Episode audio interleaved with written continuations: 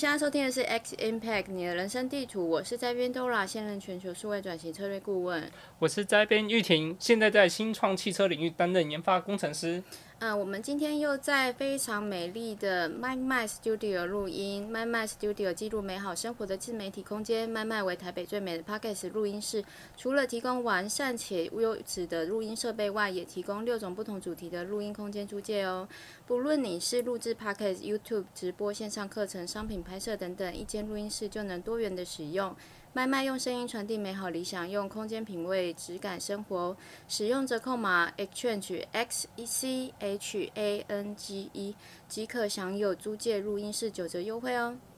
好，那我们今天要讨论的是有关 AI 的话题。那我们近期来说，AI 其实非常火红，像我们在年初的时候最有名的 ChatGPT 上市了，所以大家都有用到吧？接下来。NVIDIA 的执行长黄仁勋也来到台湾，所以让 AI 的话题更火爆了。那我们 AI 要怎么导入到我们的生活中及促进工业高智能的生活？那我们要邀请到 AI 应用担任技术副理的 Tim。那我们来介绍有关于 AI 如何应用在工业领域。那我们欢迎 Tim。呃，大家好，我是 Tim。那目前呢，在新创 AI 公司担任研发工程师，就是技术副理的部分，然后并有兼任技术服务主任等工作。那主要的内容就是工作的部分会负责开发相关的产品，目的在于协助于不同的企业客户导入 AI，认识 AI，并能快速的上手 AI，让 AI 在协助他们进行工作，并且提高他们的工作的效益。那在日常工作中呢，除了开发以及优化现有产品的功能之外呢，也会处理客户在使用产品上的一些相关的问题。那对于目前制造业来说，AI 其实还是一个相当陌生的一个技术的范畴，所以同时也需要教导客户对于新技术的认知以及使用。那举例来说呢，有时候我们也会需要对客户进行呃基本的教育训练，那借由一到两个小时的时间，那协助客户导入并且使用我们提供的一些产品呢，进行一些 AI 技术的使用。那这大概是就是我平常会做的一些工作的内容，这样。听起来就是那个 team 的工作内容、职务内容还蛮广的。那刚刚有听到说，呃，其中有一项是主要是协助不同的企业客户导入 AI，所以你的工作会第一线面到面对到客户吗？呃，在这个部分呢，因为其实我们知道就是。呃，比如在一个客户使用产品的过程，其实有分，因为我们主要是做产品的嘛，那有分所谓的售前跟售后。嗯。那售前呢，主要会是 sales 跟 pre sales 他们会去跟客户做接洽，那甚至 pre sales 会做所谓的 POC，然后去进行一些验证。嗯。那客户买买完之后呢，就是客户购买之后，那我们就会后续去向他们进行所谓的产品的安装，那之后会帮他们做所谓的教育训练。那甚至客户有一些对，比如说 AI 的一些题目，他们可能会对他们现有的一些产线呐，有些。他们想要做的一些对他们来说最有价商业价值的一些题目，那他们也会可能跟我们谈论一些 workshop 的一些执行，那这些这个部分就会由 CS 的团队去帮他们去做一些处理，这样。那所以我这边呢，主要在接触客户的部分会比较偏是售后的部分，就售后呢去帮他们认识一下我们的产品，然后去了解一下，比如说 AI 的技术，以及针对他们的问题或他们的需求要怎么样利用产品的一些功能去达到。嗯听起来感觉是比较像产品专家这样子。呃，对，有一种这种感觉，这种感觉。所以通常就是 pre-sale 接下案子之后，你就会大概知道你的客户是哪需要哪一些功能，或者是他们想要利用你们的工具达到什么的商业目标吗？呃，那一部分通常是 pre-sale，他们不会，通常不会到我们这一段。通常是就是他们接洽完之后，然后就是比如说我们案子也签了，签完之后，然后我们帮他们实际安装完之后，然后他们可能使用到一段时间之后，他们就会开始迸发各种的问题。比如说他们就是 AI 的部分，就是很需要很多的数据嘛。他们可能在处理数据上面遇到一些障碍，遇到一些困难，他们就想要知道，OK，我现在只用这个产品可能。用什么样的方式？比如说我到底按哪一些按钮可以达到我想要的效果？那或者是其实我的模型训练出来，因为像有的公司他们可能也会养自己的 AI 的专家，那他们就会发现哦，他们算出来的模型或跟我们的模型去做一些比对，然后发现有一些出入。哦。对对，然后他们就可能来询问一些问题，或者甚至在做一些模型的应用啊或模型训练上，他们也会遇到一些困难。就比如说怎么样提高模型的分数，或者是怎么样去呃操作这个模型去做预测的使用，那他们就会来问我们这样这样的问题，对。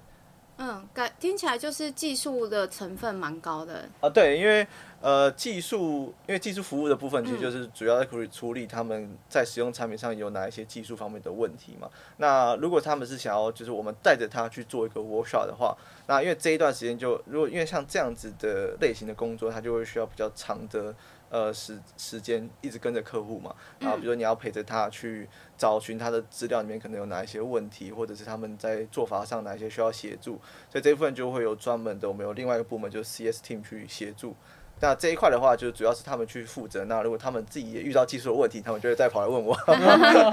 了解了解，所以你的工作上的话，就是在跟客户沟通方面的软实力也会很需要，所以。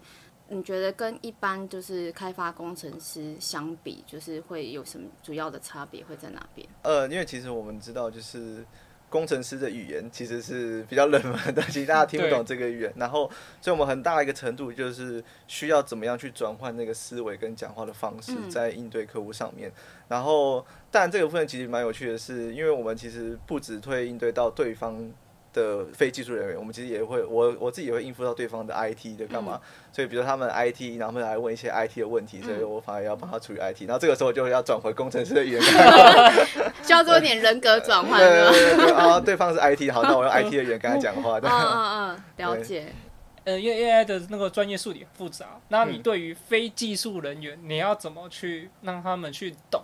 这个方面？呃这一块其实通常我在比如在回 email 或者是在通天的时候，其实有一个就我自己习惯的做法，就是通常都要举一个另外一个很简单的例子，就是为什么要这样做，或者是这样做它的好处什么，或者是举另外一个例子好，比如说我们在 AI 上面会有评估 AI 一些模型的一些标准嘛，那它可能有很多不同类型的分数指标，但是不同的分数它其实适用的范围是不一样的。那我在跟客户讲这个分数的时候，我当然跟他讲这个分数怎么算的。他一定听不懂我在讲什么东西，然后他也对他他也不会管我。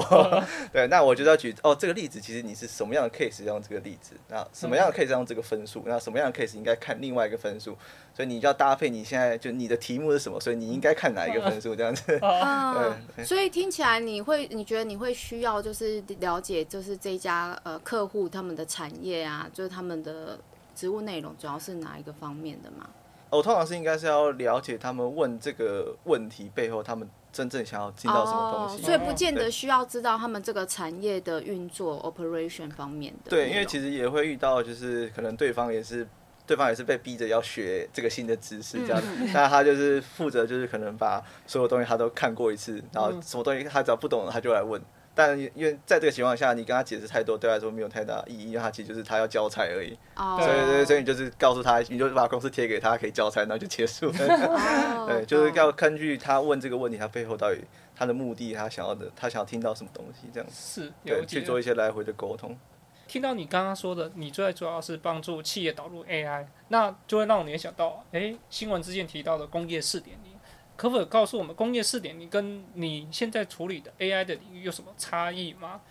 有什么新闻例子，或者是你之前有处理过什么例子？嗯。那关于工业四点零部分，就是要先简单说一下，就是工业四点零是什么样的一个东西。这样，简单来说，工业四点零就指的是第四次工业革命。那主要是以数位化、自动化和智能化为核心，然后去结合不同新的一些技术，包含可能物联网的技术、大数据的技术以及人工智慧，就所谓 AI 的技术。那主要呢，还要进一步去提升我们在制造业的生产力啊、效率和灵活性等一些方面。以 AI 来说，AI 它会应用范围很广。那这边举几个简单的例子，比如说我们所谓的智能制造，那我们可以自动化的去进行流程的生产，然后我们可能甚至用影像辨识的技术，然后去达到品质的控制或者是预测的维护。比如说我们有产线，然后会生产很多的不同的 chip 晶片嘛，那很多现在的机台厂商可能自己就会有做影像辨识的服务，那可能直接我生产完之后那个。影像辨识一打，他就知道这个晶片到底可能哪里有瑕疵，然后是不是我也不用到后面还要去做检验了，我直接回回炉就重重新再跑一次这个产线这样子。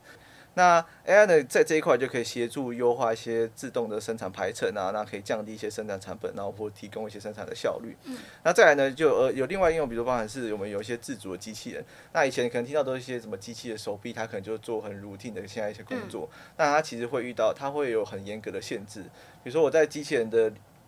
呃，机器手臂的一些使用上，它可能要限制，比如它的转动的范围啊，它在拿的东西。但是其实我们以把 AI 导入到跟这个机器人做结合之后，其实那个手臂就可以做到更多的事情，然后可以应付更多不一样的场景。它可以处理更更广泛的一些内容，比如说我可以针对我现在不同呃产线的状况去调整，比如说我到底要拿哪些东西，它可能会在它的机器手臂上装更多的 sensor，然后即时的运算，然后去做更多的可能决策上的调整，这样，所以在自主机械这一块就会有更多延伸的应用。那其他的比较常听到，很包括还有预测维修保养这一块，就是我可以实现对机台或对产线提前的告知预警，然后提前的进行维修。因为我们知道产线一旦停停产或停机，不管是一个小时或一个礼拜，那个损失都是非常庞大的。尤其是我现在如果一旦需要维修，我还要请人进人进场来维修，其实那些东西都是要事先安排的。所以这一块就可以节省大量的成本，就减少我们停机的时间还有维修的成本。那再来就还有，比如说我智能的供应链的管理，我可以去做我优化我库存的那个部分，因为我们知道库存是一个成本嘛。那我这个库存到底我应该，比如说我根据去年的资料，那我今年大概要进多少的货，那我大概要放在哪里，要库存的量要多少，我都可以利用 AI 去协助我去做预测。那可能搭配不同的情境这样子。讲到这个，那一个延伸就是我的来料的品质也可以用 AI 去做检测，就我可以预测，比如说我这个来料品质是不是有办法符合我想要做的产品。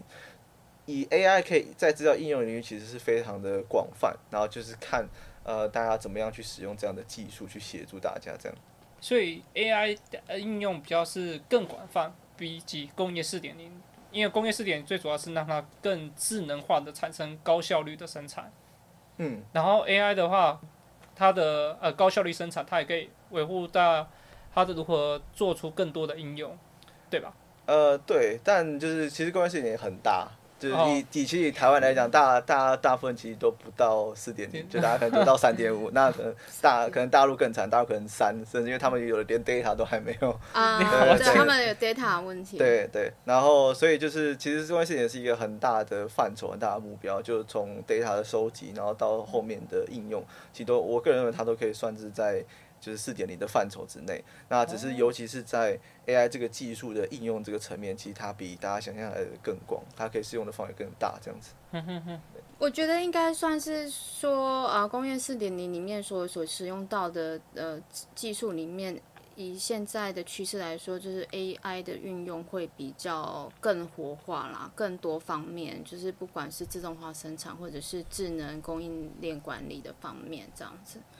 对，那刚刚那个 team 有分享到几个例子，然后我就有一些疑问，比如说，第一个就是提到那个机器手背的部分，然后所以会有不同的应用场景，可以应用到不同的情况。现在的技术是。机器人它可以自己侦测是什么样的情景吗？还是说我们人还是必须设定说，哦，我现在这个产线是要用情境 A，然后它就照着情境 A 的情况去做事情，这样子。呃，这部分的话，就就我所听到有实际的应用的话，它其实是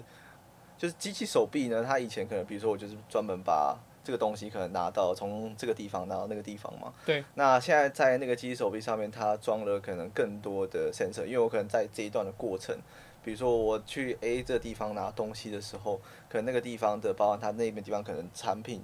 就已经是有问题了。那你可能再拿过来这段，就是根本就不需要做，你其实应该是把它拿回去重做。然后或者是它在这一段的过程里面，就是移动的这个过程里面有没有任何。呃，非预期的情况，就是比如说有没有障碍物，或者是它有没有撞到什么东西，对，那那一块通通都可以用 AI 去做处理，包括可以做影像辨识，做一些呃 sensor 的监测，这样，那它都可以做一些应用。然后，当然你自己说的，它那些不同的情境好了，呃，通常都是要要先去做一些设定，就是你让它自己去做自主判断的话，现在会比较停留在。让 AI 去给我们决策建议，而不是让他真的自己去做决策。嗯，嗯，对，因为他的决策就是现在还没有办法那么相信他的那些决策结果。嗯嗯嗯，对，所以我们现在的做法通常都是他给我们很多的建议，那我们可能根据他给的一些决策建议去进行我，我去帮辅助我去最后最后我到底要怎么做这样子。哦，就是再去 fine tune 你这个情境的一些操作。对，那不管是在可能自主的机器机器手臂，或者在其他情境，通常都会是做这个样子的。嗯，了解，谢谢。因为刚刚那个 team 的回答里面有回答到我刚刚想要询问的一个问题，就是跟故障预测有关的。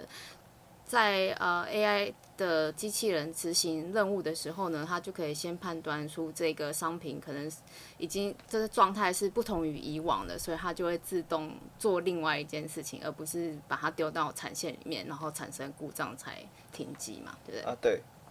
那你面对客户的时候，因为很多客户都是台湾还没有这么多客户是用 AI 带入什么呃他们的领域，那他们可能没有技术背景，也没有背过？你要怎么帮助客户去导入你的产品，甚至告诉客户说你的 AI 是最重要，而且可以帮助你公司产生效益的？因为我知道的 AI 就是你前面也要收集 data，那很多企业是它根本没有这种东西，它就是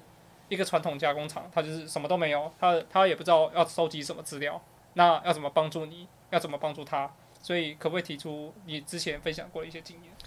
呃，这部分的话，就主要可能要从就是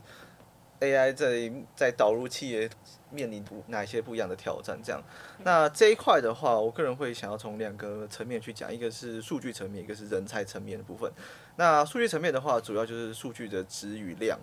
就我这个数据要品质要能够做到所谓的 AI，不管是影像辨识，不管是机器学习，不管是 NLP 就自然语言处理的话，不同的 AI 它都需要大量的 data 去 support 我们想要做到的事情。所以资料第一个是大部分遇到的问题，可能资料收集不全，就是量不够的部分。然后再来是我资料可能收集，比如说我可能收集了一二十年，但是我还是没有办法做到我想要的预测。我没办法接触我想要对我来说有价值的题目，那主要就它就会是主要的问题会是在于我的资料其实缺乏一些关键的因子，就是它的值不够，所以我无法去利用你现有的那些 data 去处理那些你想要处理到的一些问题，所以这个是在数据层面会遇到的两个两个困境。那这两个困境的话，这两个困境通常都会需要下一步就需要人才去做实际的处理，你才会知道到底是不是有这个情况，你得实际用。AI 去做做看，你得实际去训练模型，或你得实际，比如去做做看影像辨识，去看它的准度怎么样，然后去分析你的模型的一些结果，你才可以知道你的资料到底是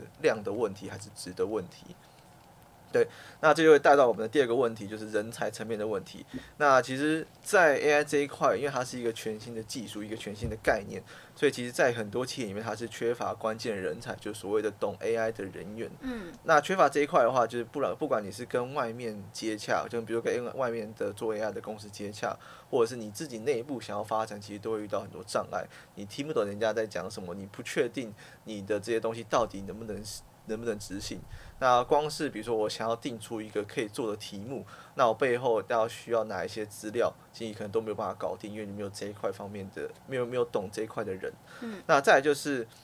你除了要懂这块人之外，你因为你需要更多的 data 嘛，那 data 的收集以及你要知道，比如说我在制造业有很多是 domain know-how 的知识，所以再来第二个问题就是人才方面的话，就是老师傅或者是一些技术人员，他没有办法相信你或配合你。那这一块呢，我们通常都会希望给，就是像这样可能待很久的技术人的人员，不管是在实际产线的，或比如说工厂的一些老师，我们都会希望给他一个概念，就是我们目的就是 AI 这个技术，其实目的不是在于取代你的位置，而是在于协助你进行工作。我们希望就是把你的经验做传承，我们把你的技术这个经验可能做成用 AI 的方式把它学下来。因为很多老师其实非常的厉害，他可能一听那个机台的声音，我就说啊，这个机台需要维修了。但这个东西你根本没有办法，就是他如果离职了，你的机台就准备等等死这样。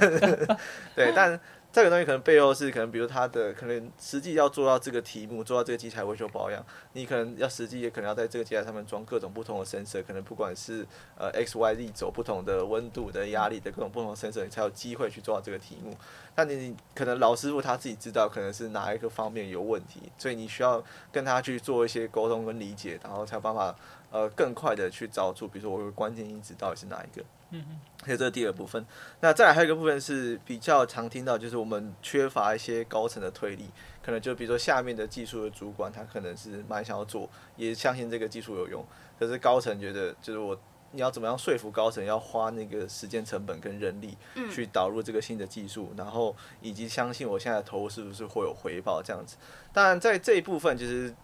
前就前几年就是前几年可能还比较难做这一块，但现在就是比如说 ChatGPT 火之后，然后其实国外也行之有年，其实国外 AI 比我们早很多，嗯其实现在相对起来会比较好的。现在现现在遇到比较多的问题是上面想做，但下面下面已经忙得要死了，还要再还要再帮你做 AI 导入的问题，对不对？所以在就是大部分企业想要做导入 AI，就是我个人会觉得就是大概是这两个面向的一些问题这样子。对。但是你会遇到就是老板想做嘛，然后老板有一些很美好的那个蓝图啊、梦想啊，然后实际上运就是导入然后运用之后。就是那一些呃底下员工也很期待 AI 可以多厉害多厉害，很多的自动化，但是实际上还是有一些限制跟困难的，会有这些反弹吗？呃，有反弹有遇过，然后也有遇过就是老老板觉得能做，然后就我们就实际帮他可能做 POC 啊，需要做，然后那个 data 可能一拿到就一看，因为我们的 pre Pre-sale 有些是就是有很强的 domain 背景的，就是制造业出身的。他一开始说啊，这就没关键，你只是要怎么做，你回去再收几个资料再过来，对，就会有遇到。然后或者是他的那个题目本质上就可能不是 AI 能够做的范畴，或者是不是我们负责的一些领域。因为 AI 负责很多面向嘛，它可能是比如说我们知道有影像辨识，有机器学习，然后可能有自然语言处理，就是 ChatGPT 就是属于自然语言处理的部分。那你找一个。呃，比如你找一个影像辨识的人，请他帮你做自然语言处理处理的题目，当然是不可能，因为这是两码子不相干的技术，这样子、嗯、对，对。所以就是他想要做到的题目，到底我们有的技术或者是我们有的东西能不能够做到？啊、如果做不到的话，可能就是我们会跟他谈说，你有没有别的？然后我们是可以。做到的题目，然后对来说也是有价值的这个部分，但是就是后面要在经由可能 pre-sales、sales 或者甚至是售后以后，他其实已经买了，但是他想要做这个题目，那我们的 CS 团队就会跟他去瞧一下，就是你想要哪些 data，那我可能建议你做哪哪一个类型的题目会比较有机会做出来这样子。对，嗯，了解。那我问一个技术问题，就是假设呃 A 企业它完全是没有。任何经验在收集 data，那突然要导入，那他们要收集开始收集 data，通常会收集多久的时间才达到你们的需求呢？呃，这部分的话，如果有这部分分几个不同的面向，第一个是他想要做的题目是因为要用哪个技术。嗯、那如果我们以机器学习来讲好了，机器来讲会有所谓的笔数，就是他到底要收集到多少的呃笔数才能够去训练我所谓的 AI 的模型的这个部分。嗯那以技术上来讲的话，呃，笔数当然我们会建议，当然是越多越好。当然你，你你其实少一百笔，现在的话也有些什么深度学习的用法，可以帮你去产生你产生资料。就你可以一百笔，我可以帮你产生到一千笔。但那些产生的过程，其实以技术上来讲，会有一些考疑虑的考量，因为它毕竟是假的资料。但是不能说不能做，但是你做出来的效果会不会是你要的？那个就是得做才知道。就它有很多不确定性。因为它是模拟出来的假资料嘛。对，它是模拟出来的假资料，它是用一些做法去算出来的。还是会有误差啦。其实它现在可以做到，比如说我可能有一百个计价参数，我可以用一百个计价参数产出来的资料，一百在一百个 X 里面都符合你原本的分布的范围。就它可以说是真的很像的资料给你，但是那个还是假的，所以那个做再做出来有没有效的不保证，得做才知道。对。哎、欸，那我很好奇，这样子的话，AI 在摄取资料的过程，然后来产出一个 solution，那它会有需要考量到特殊情况吗？就是总是会那些 data 总是有一些有几个是特别跟别人不一样的。呃，这个就是。我们在就是所谓的资料的处理的部分，嗯，就是如果这些呃特殊的资料，我们一般叫所谓离群的资料，对，对，离群的资料，它如果是比如它的可再现性很差。就它对我来说是非常极少数的情况，嗯、其实通常我们就不会把它考量跟大家考虑，因为它一来会影响我们模型的一些训练的效果，嗯、二来是其实它不会再发现，所以对我来说它价值很低。哦、对，那如果是我需要考虑的情况，那可能就我要对我的 data 去额外做一些处理，我是不是要把离群的拆掉，去用这些离群的资料独单独的去训练一些模型呢？哦哦、或者是我有其他应用的方式？那这里面就牵扯到 AI 的。就是技术的专业，就是演算法的专家，嗯、他要怎么样去尝试不同的做法？因为像我刚才讲，就其中一种方式嘛，嗯嗯去训练模型。对，他会去尝试，然后看到时候哪一些有用这样子。所以这些就是又回到可能我讲的，就是我我可能帮你做产品导入，那我告诉你要这样做，但如果你听不懂我在讲什么，那就很难 很难做。对，OK，了解。那呃，就 Team 所接触的客户里面，有没有比较特别的应用实例呢？呃，比较特别的话，呃，像我们以接触制造业来讲的话，就大部分上我刚才提到那些嘛。嗯。那有些比较特别的，就我特别有印象的是，我们有做过类似 HR 的一个案例。嗯。那 HR 的案例是什么意思？就是我们其实有预测，就是。我们在公司里面，中高阶的人才的流失，其实会导致公司公司有很大量的无形的成本的一些丧失。嗯，就是我在训练这些中高阶的主管，可能都要花好几年的时间，然后好很多的 呃人力成本去把它训出来，然后结果他最后被挖角走了，挖角了离职了，那对公司来说损失非常大。所以呢，这一块就是我们特别有印象，我特别有印象，就是我们有做过像这样的 case，然后我们会根据一些历史的资料，然后去找到一些可能重要的一些。呃，参数或者是特征去协助我们 HR 去制定怎么样留才的策略。那里面可能就包含，比如说我例子要可能包含有一些什么绩效的考核啊，或者是一些满意度的调查，他历史做过的那些调查，都会把它纳进来做考量。这样，那可能预测，比如说这个人他可能离职的几率已经偏高，然后我们是不是就要该聊一下，HR 就跟他去聊一下这样子。所以是可能比如说出勤状况啊，请假频率啊，对对，这种也会都会把它拿进来做。你有什么对他都拿进来做的？那他浏览了些网页？这种是有在资料库里面的吗？哦，那具体怎么做的我不知道，但我知道这个案例非常的有趣，这样子嗯，对。对啊，真的蛮特别的，就是跟一般想象中运用 AI 的例子就很不一样。对对对。嗯，那所以你会就是可能也会就是遇到有很多不同的呃产业的运用，就算。即使就是只是在制造业领域里面，那而 AI 技术其实我觉得呃变化进步的也蛮快的，所以就你自己本身而言，我还蛮好奇的，就是你平常是不是会从哪一些地方去了解到现在更多新的趋势，或者是更多呃 AI 技术方面的做法吗？呃，在新的趋势或者是一些新的技术的话。那这边一来是就是我本来本身工作就是我还是有大量需要开发就写 code 的部分，嗯、所以在这一块其实就遇到很多不同的的 case 或新的技术，你需要 always 要一直自学这样子。嗯。然后再来就是，其实现在在线上都有很多，不管是各种的 summit 或者是一些所谓的他们会叫什么 AI 高峰会啊，或者什么各种研讨会，oh, 其实里面都有很多 free 的一些知识。嗯。那其实都蛮就是很多，其实大家都是免费，那其实很欢迎大家上去去。去看一下，然后去把它跟你的，比如说你的工作或你的一些，比如说思维做一些结合，这样子，然后去看，就是比如说我其实如果我现在想要导入的话，我其实最需要的是哪一块的技术，然后先确定一些方向之后，我们后续再针对那一块的技术，可能去做一些呃延伸的去看到底那些技术的一些内内容是什么。比如说我想要做影像辨识，那我对我来说影像的 data 它到底是怎么样才算是一个好品质的 data，可以帮助我影像辨识的。呃，模型可以有效的去做识别，对，像类似这样的应用，嗯、就是其实现在的话，因为网络太多，所以其实很多东西可以了解。所以大部分你会用英语搜寻为主嘛？比如说像技术类的，你们会有一些什么论坛啊，或者是那个。Discord 之类的，对，因为就我，因为我自己对这个领域很有兴趣，但是我可能大部分看到的一些呃论坛或分享会，我觉得都比较表面上的，你听完之后就也还是很空泛，你知道吗？对，他会讲的比较 raw 这样子。英文是有一些不错的资源啊，但英文就看，但有时候怕是英文的，有时候真的很很技术，就它真的是技术的研讨，那有时候反而对就是刚刚入门的。人他会觉得哦，太太困难了。嗯、对对。那你有什么呃，可以给听众就是非技术，我想要踏入 AI，再更深层的了解的方法吗？你说分享怎么样让他们对第一步怎么迈出来吗？第一步怎么迈出来？怎么踏入这个 AI？因为 AI 的知识这么广，因为我们都统称 AI，但是其实它的知识可以分门别类超多。然后要怎么让一个非技术就跨入？从哪一个 AI 领域？我要踏入语言，还是影像分析？对，还是大数据？我要学 code，、嗯、我要加入 AI 工程师的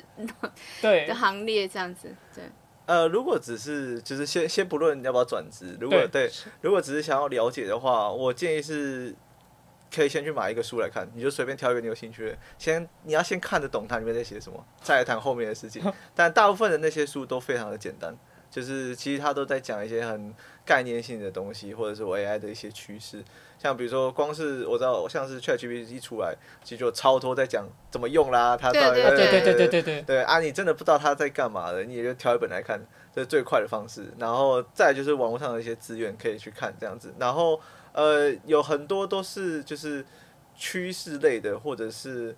呃非技术性的文章那些其实现在都蛮丰富的可以去搭配去做查看这样。会比较有帮助。因为其实你一开始，比如说。比如说我可能一开始就知道，比如有所谓的机器学习有影像辨识，然后就比如我就我对影像辨识可能有兴趣，然后就我就开始 Google 影像辨识的技术，嗯、然后就觉得哦，怎么这么困难？对，对，马上就放弃了。对，马上就放弃了。所以就是技术可以先就对刚踏入来说，技术可以先先放着，先了解到底这东西能对人能能做什么，然后我们再来后面再来谈，就是你可能真的想做哪一块，然后再来慢慢学里面的东西。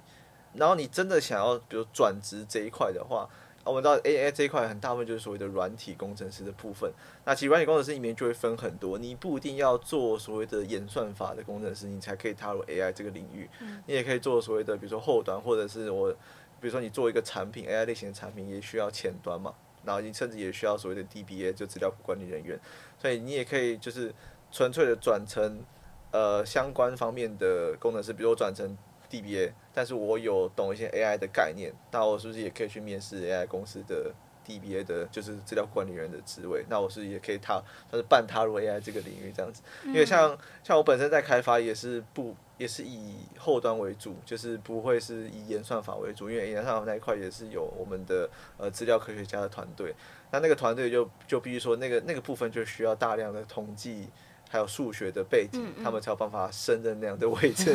其实非，其实那个技术的鸿沟蛮大的，这样子对。了解了解，所以 AI 的领域就是比大家一般人的想象都还要广很多，而且分门别类也很细，我觉得。然后有一种。隔行如隔山，虽然都在我们都在 AI 的这个伞下面，但是隔行如隔山的感觉。但是我觉得 Tin 的分享很好，因为就是很有一个脉络啦。我觉得就是不会呃，就是一开始还是要从呃你对哪一个方面比较有兴趣的运用，运用先从运用面来激起自己的热情，然后再往那个方面继续钻研进去，这样子。对，或者一个维基打开演算法。一看就倒了，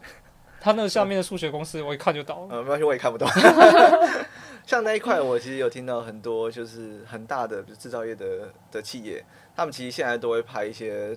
比如中高阶或者技术的人，专门去所谓的 AI AI 学校去学那些东西，可能都是花个半年一年去学这样子。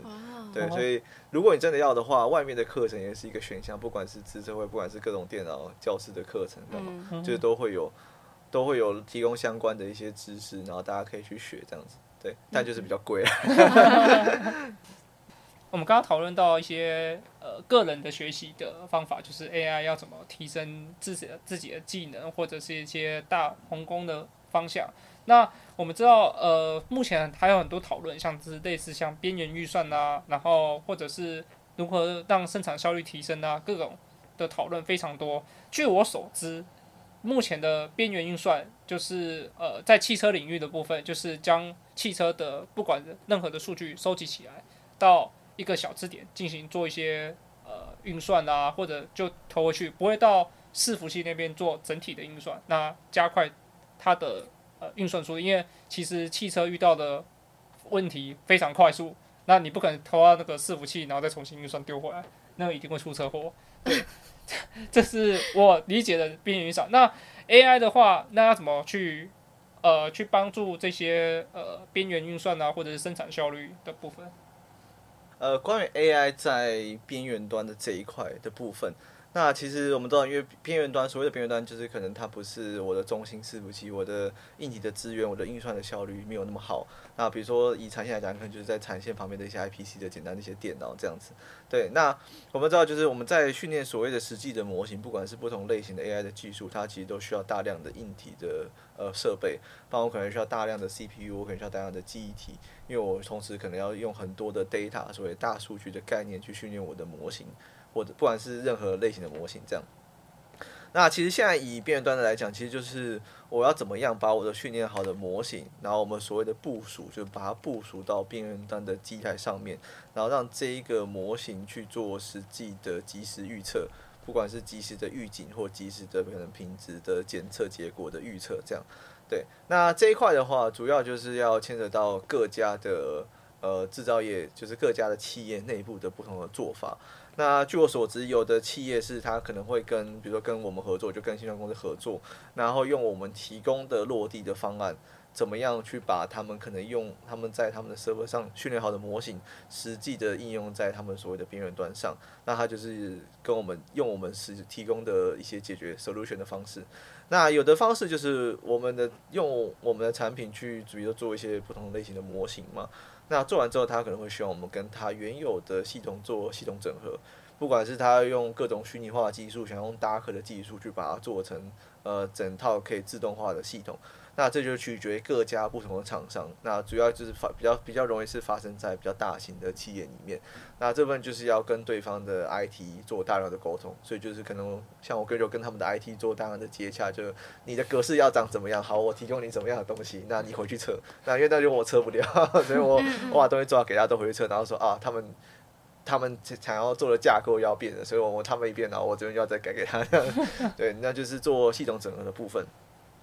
然后还有在最 rough 的方式，就是最后一个方案，就是，呃，我其实现在以近几年来讲，其实我的硬体的不管是价格或者是我在配置上都比以前来的好很多，所以在其实现在在边缘端的限制也没有像以前那么苛刻，所以有的方式就是我在边缘端还是用比较好的电脑，那我在边缘端可能是。呃，也可以做一些网络协定的沟通，那可能也是可以做 AI 的一些训练，所以就是在边缘端直接做这样的事情。那当然，这就是会有一些效率上的问题。那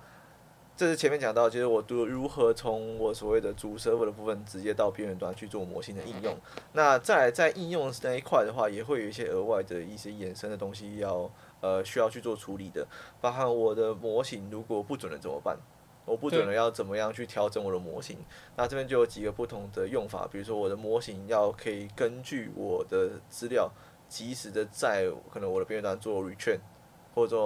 呃 fine tune 的过程。那举个例子来讲，比如说我可能用一二月去训练资料，那我可以预测三月，发现我预测三月其实都还不错。那我预测四月发现哦，预测四月开始变得不准了。那其实我可能就要考可以考虑，比如说我的模型原本是一二月训练嘛，我把三月纳进来，变成一二三月去做训练。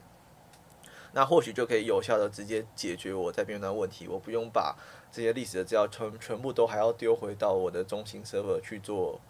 额外的训练，我可以在边缘端就做到这样这样的事情。所以关于模型的不准，它要怎么样监测，它的标准是什么，以及它后续的怎么应对，其实边缘端下一步会遇到的一个问题，这样子。了解。所以。目前的硬体的提升，真的是有助于 AI 的发展的更加迅速吗？哦，这一块提升的非常的大，就是不管是 CPU、GPU 的部分，对，对，我们都会跟客户建议一个基本的硬体配置。然后如果他提供的硬体配置还是小于这个标准，我们就会觉得啊，你真的想要做 AI？目前很多人都会讨论到 AI 反而是用 GPU 来做解读，或许比 CPU 来的更快速、更有效率吗？呃，这一块的话，主要是看 AI 的技术，你用的是哪一块的。如果你以比较后期的深度学习类型的技术来讲，不管是深度学习的演算法，或者是影像辨识，它都是牵扯到深度学习。那那一块的话，基本上用 GPU 会比 CPU 快非常非常的多。对，但如果你是用一些比较呃前面就机器学习的一些算法的话，那其实你 CPU 还是能做。对对对，CPU 其实就呃算是已经蛮足够的这样子，对，但也不是说你只用 CPU 就做不了深度学习，它只是慢而已。所以你的目前的案子和 case，你们主要主要是偏向于 GPU 和 CPU 的哪一方面的应用？呃，主要都是就是会希望就是我们两个都可以支援。当然就是看客户想用哪一个，但是现在还是以 CPU 为主，因为比较便比较便宜。对，而且有的客户他可能会想要上云，那云服务就是你用了多少的硬体，它就是一直在 charge 你的费用，嗯、所以到时候它就会很高。对对对，然后所以有的可能，比如说有的还会来问说，就是我可能接下来两个月我密集的可能有些项目，老板就赋予下来，所以那两个月会使用非常的多，他然后他两个月就会把我们就是他们架在云服务上我们的系统，把它的记忆体拉很高，然后两个月的话就要把它关掉，因为那个 费用非常的高。这样。顺你的话，刚刚你们也在提供云服务的 AI 的运算，就是它也不用。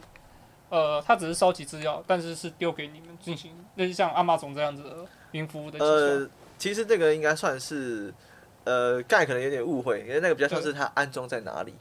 就是我们是卖传卖产品过去嘛。对。那他们想要安装在哪里是由客户自己去决定，他想要落地在他们自己的厂内的 server，或他其实想要把它安装在云上。然后我们他可能想要把它搬到云上，然后让他们可能不同场域可以互相都用那个系统去做事情，那就取决于客户自己的自己想要在哪里去做这件事情，这样子。有哪个比较好吗？呃，没有，其实是看客户自己的需求，因为你上云就会有资料泄密的问题嘛，泄露问题，有很多客户都会对资安那一块有疑虑。嗯，对，然后你在场内，我至少可以确保它是内网的环境这样。嗯嗯嗯嗯。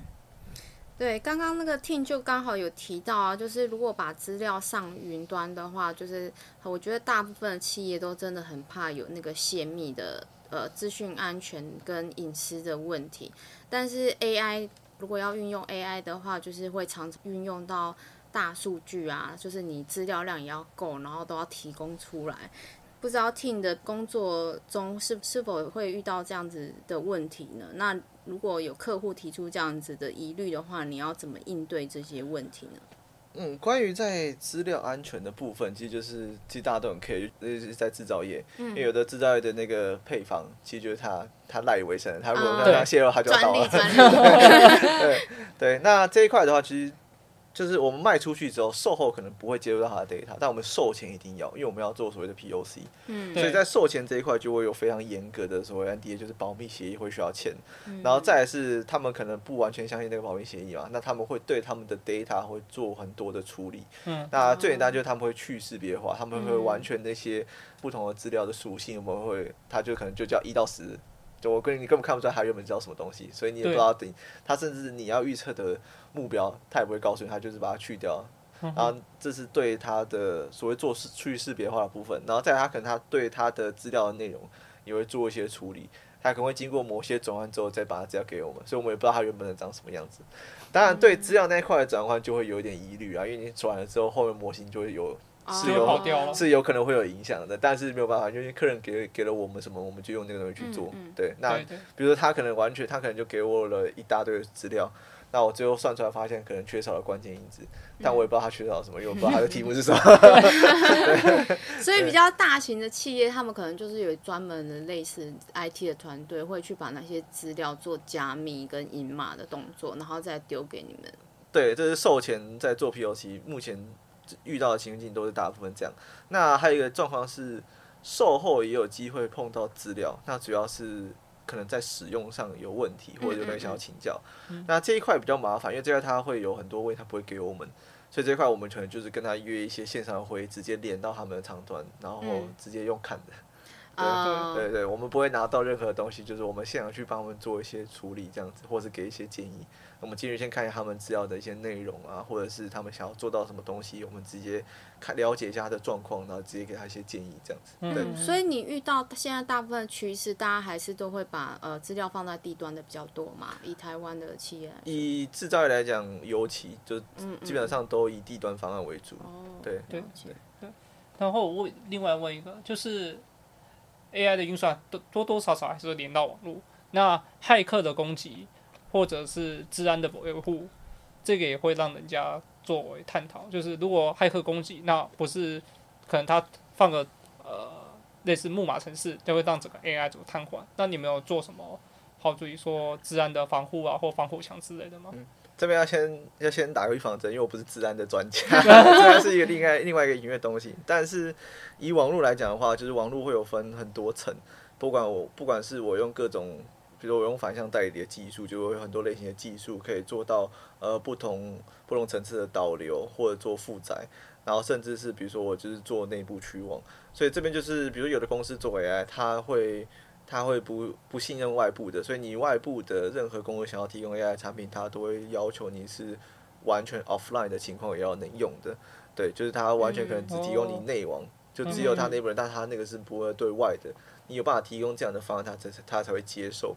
对，这是一个方案，或者是他的资料在真的到那一边去做运算之前，他都要经过有一套他们的处理的逻辑。各家呃客户他们自己对。这一块就治安这一块，他们有他们自己的处理一些的处理的一些方式跟一些要求，这样。那我们节目来到尾声，那我希望 Tim 给我们最后分享一下，目前 AI 在未来这几年在台湾会有什么样的发展呢？呃，AI 这一块就是。其实从几年前开始一直就在这个产业，那其实做到现在，它其实是慢慢的越来越有一种去就是势不可挡的感觉，就是就是你要不就加入它，要不然就要被淘汰。对，所以我觉得这一块就是因为它其实应用的范围非常的广泛。其实以制造业来讲，其实制造业还算比较慢，因为制造业相对比较封闭。其实如果以金融业或者是以零售业来讲好了，它其实已经很早之前就有相关的应用。然后那一块，因为他们的资料非常的完整，这个方面在大陆市场其实更明显。就如果大家有理解的话，大陆那边的制造业的 data 相对落后很多，但他们的金融业跟零售业非常的强，他们很早就做这一块的应用。对，所以这一块的话，就是以台湾来讲，就是不管是各个产业，其实只要能够运用的话，都会就是有机会都可以去尝试一下怎么样导入像这样的类型的技术。那我个人是看好它未来可能会是一种。标准准则的一个概念，就是有点像是，比如说苹果不是会用一些企业，它是要符合环保条款的，对，你没有你没有符合环保条款的厂商，我是不会用你的成品的。就是它可能有点，我觉得它可能会类似像那样的概念，就是你没有用到什么样的 AI 的准则，就你没有 AI 去做，比如说比如说品质检验的话，我就不信任你。哦。然后就是有可能是会往这个方面去发展，它终究是可能会变成一个准则的概念这样子。好，很谢谢 Tim 跟我们分享非常多有关 AI 的运用啊。不管是跟客户的交流，或者是在技术方面的说明，我觉得都收获很多。就是一边听，然后脑袋疯狂的转动，试图理解。我个人是这样子。那呃，X Impact 在各大平台都有我们的频道，欢迎大家订阅、追踪和分享给身边的朋友们。也欢迎到 Facebook 帮 XChange 的粉砖按赞哦。今天再次谢谢 Tim 今天的分享，我是 Dora，我是玉婷，大家拜拜，拜拜。